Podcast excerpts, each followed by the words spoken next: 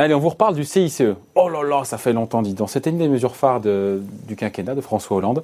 Le CICE, il y a une évaluation euh, la semaine dernière, on n'a pas trop parlé, c'est vrai, euh, par France Stratégie, euh, qui dépend de Matignon, France Stratégie. Et la conclusion, c'était en gros 100 000 emplois créés en trois ans pour un coût de 18 milliards d'euros. Et comme c'était a priori catastrophique, j'ai fait le choix de ne pas en parler. Mais, mais, mais, mon ami et confrère Marc Vignot, bonjour Marc. Bonjour David. Journaliste au point m'a dit attends, attends, attends, euh, non, non, en fait c'est plus compliqué que ça. Hein. Parce qu'on se dit, mais ça fait cher le job, 100 000 emplois créés euh, en 3 ans, 18 milliards par an, euh, je sais pas si on fait le calcul, mais ça ferait même cher le job. Et on dirait, ouais, ben, c'est l'image qu'on en, a eu autour de cette communication de, de France Stratégie. En gros, c'était euh, pas que c'était une calamité ni un fiasco, mais que c'était pas, pas, l'affaire du siècle, quoi. Ou en tout cas un bilan qui était bien maigre, si on veut être charitable. Mais pourquoi je voulais parler de ça, David euh, Vous hein dites c'est une mesure de passé, c'est vrai que non, pas du tout. C'est justement c'est parce que euh, si on considère euh, que cette politique est un échec, la politique de baisse de charge, à ce moment-là, il faut l'abandonner d'urgence. Il y a des tas de politiques qui ont sauté sur l'occasion pour dire ça a coûté à peu près 18 milliards par an, pour faire simple.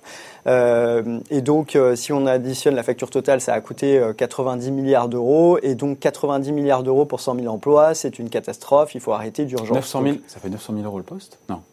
Euh, je n'ai pas fait le calcul comme ça, j'ai plus la somme en tête, mais c'est astronomique. C'est astronomique. Donc ça voudrait dire que la politique de baisse de charge, tout ce que recommande le, patronat depuis des années, la politique de François Hollande, la politique d'Emmanuel Macron est un peu vouée à l'échec. Donc c'était quand même central au-delà de la mesure un peu technique de François Hollande, finalement. C'était pas une baisse de charge en direct. Hein. C'était pas une baisse de charge en direct, mais c'était l'équivalent d'une baisse de charge, en tout cas dans la tête euh, de ceux qui l'ont promu. Et donc, il fait, c'est quand même très important de savoir si ce genre de politique marche ou ne marche pas. Alors après, on peut rentrer dans les détails, mais en fait, mais on va Rentrer dans le détail. Si on nuance encore une fois la conclusion, apparemment c'est ce que vous a dit. Alors en gros, c'est Eric Ayer qu'on connaît bien ici, l'économiste de l'OFCE, qui vous dit en gros. Euh, bah, ça n'a rien coûté aux caisses de l'État. Il est mignon, on l'aime bien, mais euh, comment ça, ça n'a rien coûté aux caisses de l'État Alors, c'est pas que c'est pas que Eric Ayer. Il faut savoir que Eric euh, Ayer a participé, est un des auteurs de l'étude qui a permis de faire cette évaluation. Donc, il parle pas euh, de nulle part. C'était un de ceux qui ont évalué ce dispositif. Comment ça marche l'évaluation de ce dispositif? Il faut rentrer un peu dans la boîte noire pour savoir de quoi on parle. Donc, quand on hein. évalue quand on évalue une mesure, on baisse des charges d'une entreprise, normalement, il faut un groupe témoin, un groupe où il n'y a pas eu de baisse de charge et un groupe où une entreprise à côté, elle a eu les baisses de charge et puis voir si l'entreprise crée plus dans l'entreprise qui a eu les baisses de charge crée plus d'emplois que l'entreprise qui n'a pas eu de baisse de charge. Ça rappelle un commentaire, ça me rappelle les médocs, hein, les médicaments. On voilà, non, voir si l'effet placebo, si, euh, Sauf que là, comme on a arrosé tout le monde et que tout le monde l'a touché. Voilà, là, le problème, c'est que toutes les entreprises étaient concernées. Alors évidemment, en fonction de leur masse salariale, hein, puisque c'était une mesure qui était euh, une, des baisses, euh, un crédit d'impôt euh, sur l'impôt sur les sociétés de l'année suivante, sur, sur, des salaires qui ne dépassaient pas 2,5 SMIC. Donc il n'était pas possible de voir quelles entreprises avaient euh, créé des emplois par rapport à une entreprise qui n'aurait pas touché, puisque tout le monde, par définition, l'avait touché. Donc on a essayé de regarder, les évaluateurs ont fait une, première étude qui était ce qu'on appelle microéconomique, ils ont essayé de regarder celles qui avaient beaucoup de salaires dans cette tranche-là et donc qui ont beaucoup touché le CICE, est-ce qu'elles avaient beaucoup plus embauché que celles qui l'avaient moins touché? Ils voient le résultat, bah, c'est pas extraordinaire. On voit que des entreprises indépendantes créent des emplois, celles qui l'ont beaucoup, beaucoup touché créer des emplois, mais sinon l'effet, on n'arrive pas à le mettre en évidence. Mais ça ne veut pas dire qu'il n'y a pas d'effet.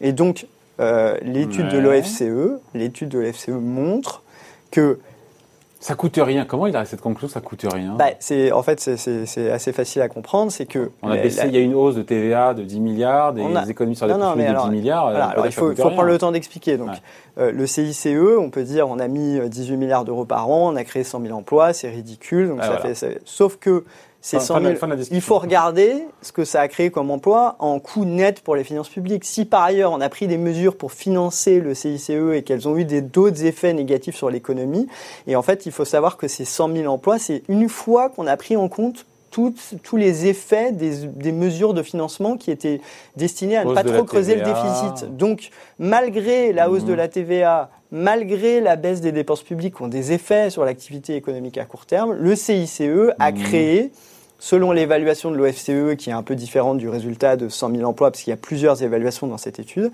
a permis de créer 160 000 emplois, mais totalement financés. C'est-à-dire qu'en trois ans, il y a eu 160 000 emplois nets créés pour un, coût, ah. pour un coût réel. Si on n'avait pas augmenté les impôts de la TVA de 10 milliards d'euros, peut-être qu'on aurait aussi plus d'activités, Bah, ça aurait créé de l'emploi. Et, euh, Et ben justement, mais les- le, le- CICE Ah, je sais a créé le raisonnement, 160 000 emplois de plus. S'il y avait eu, si on avait fait uniquement une baisse de TVA, uniquement une baisse de dépenses publiques, ça aurait détruit des emplois. Et en fait, le- le- le- l'effet net du l'autre, c'est ouais. 160 000 emplois. D'un côté, il y a les, les effets négatifs d'une hausse de la TVA et les effets négatifs d'une baisse des dépenses publiques. Et de l'autre, il y a l'effet euh, brut du CICE que l'OFCE évalue à 400 000 emplois. Et si on enlève les effets négatifs des mesures de financement, l'effet net total, donc pour un coût entre guillemets de zéro, c'est 160 000 emplois. Sachant que depuis le début, que c'était une tous super les... Pardon en train de me dire que c'était une super opération. bah, ce qu'il faut voir, c'est que l'OFCE n'est pas spécialement un organisme qui était euh, très euh, favorable à la politique de l'offre de François Hollande. Donc on ne peut pas les accuser. C'est eux qui ont été missionnés pour l'évaluation. On ne peut pas les accuser de, de défendre pour je ne sais quelle raison la mesure, les, mesures de, les mesures de baisse de charges pour lesquelles ils n'ont pas forcément été très favorables. Depuis le début, ils avaient dit qu'il y aura des mesures de financement qui vont atténuer l'effet emploi du CICE. Mais lire que ça a coûté 18 milliards d'euros et qu'en face il n'y avait rien et que ça, ça n'a créé que 100 000 emplois, en fait c'est factuellement faux en fait.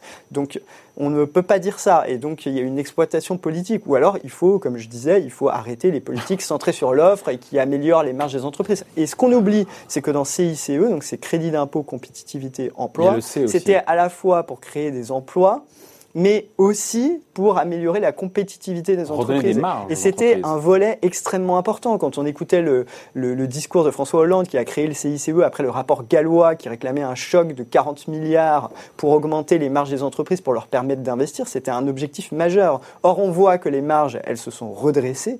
Toute la question, c'est de savoir si l'investissement a suivi. Qu'est-ce que les entreprises ont fait de ces marges? Et alors?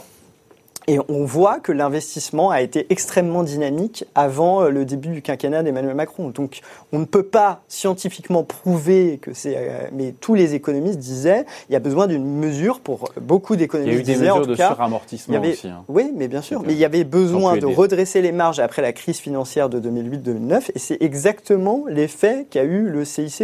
Et donc, on peut, euh, il y a- et, et par ailleurs, l'OFCE, euh, quand euh, la mesure avait été présentée euh, en, 2000, euh, en 2012, fin 2012-2013, avait dit, euh, était assez critique sur la mesure, mais disait c'est une mesure d'offre. Donc, si elle produit des effets, elle ne produira des effets que lorsque le dispositif sera monté en charge, que quand les marges se seront redressées, que les entreprises Et pourront donc, investir et et donc Emmanuel Macron en a bénéficié. embaucher des emplois. Il y a un, un chancelier social-démocrate allemand qui Ah. s'appelait Helmut Schmitz qui disait les Profit. profits d'aujourd'hui font les investissements de demain et les emplois emplois d'après-demain. Et or, bizarrement, on, là, on a eu ces dernières années un niveau de croissance abaissé qui a permis de créer des emplois qu'on ne 500 sait 000 pas vraiment emplois expliquer. créés On ne sait pas avant le Covid, Oui. dans le quinquennat d'Emmanuel Macron. On fait le Et lien, on- on se dit qu'il a bénéficié justement de l'effet de trend de ce CICE. Pendant longtemps, on a dit qu'il fallait 1,5% de croissance pour commencer à créer des emplois, pour absorber l'augmentation de la population active en France, etc.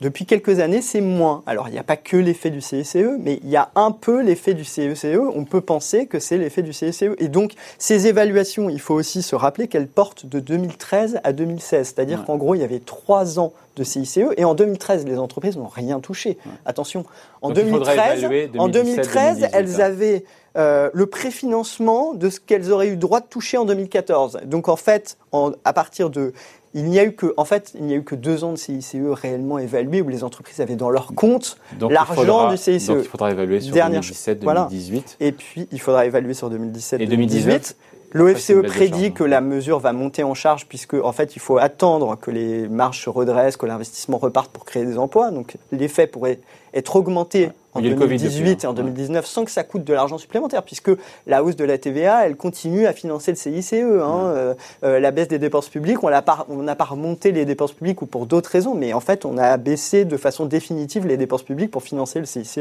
Donc, le- l'effet emploi pourrait augmenter. La compétitivité des entreprises, on voit bien qu'il y avait quand même un mouvement, on recréait des emplois dans l'industrie, etc. Donc, on peut penser qu'il y a eu un effet CICE.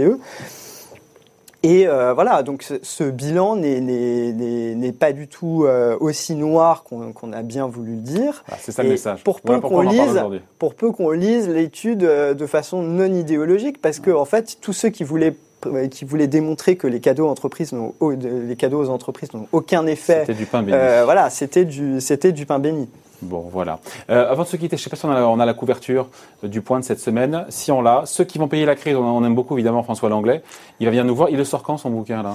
Eh ben, Ceux je qui vont crois payer la que et je je- j'ai plus la date de sortie en tête exactement, Bon, mais ça sort. euh, bah oui, ça sort euh, la semaine prochaine, je crois. ou- Et alors, il, nous dit quoi?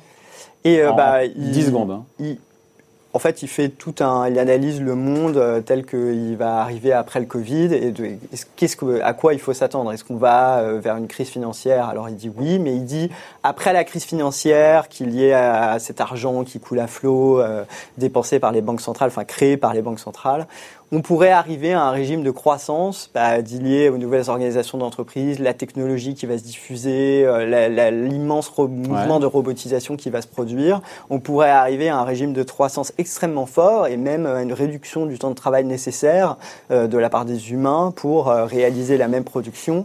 Et donc il dit, on, il va y avoir des secousses, euh, on va y avoir un repli euh, nationaliste, euh, un retour des États-nations, mais derrière ça, derrière ce mouvement, on pourrait arriver à un régime de croissance comme ça s'est comme ça s'est toujours trouvé dans les grandes transformations historiques, quand on a inventé le métier à tisser, hein, au départ ça a détruit les emplois euh, des ouvriers en Angleterre qui, étaient, qui, qui tissaient le, le coton.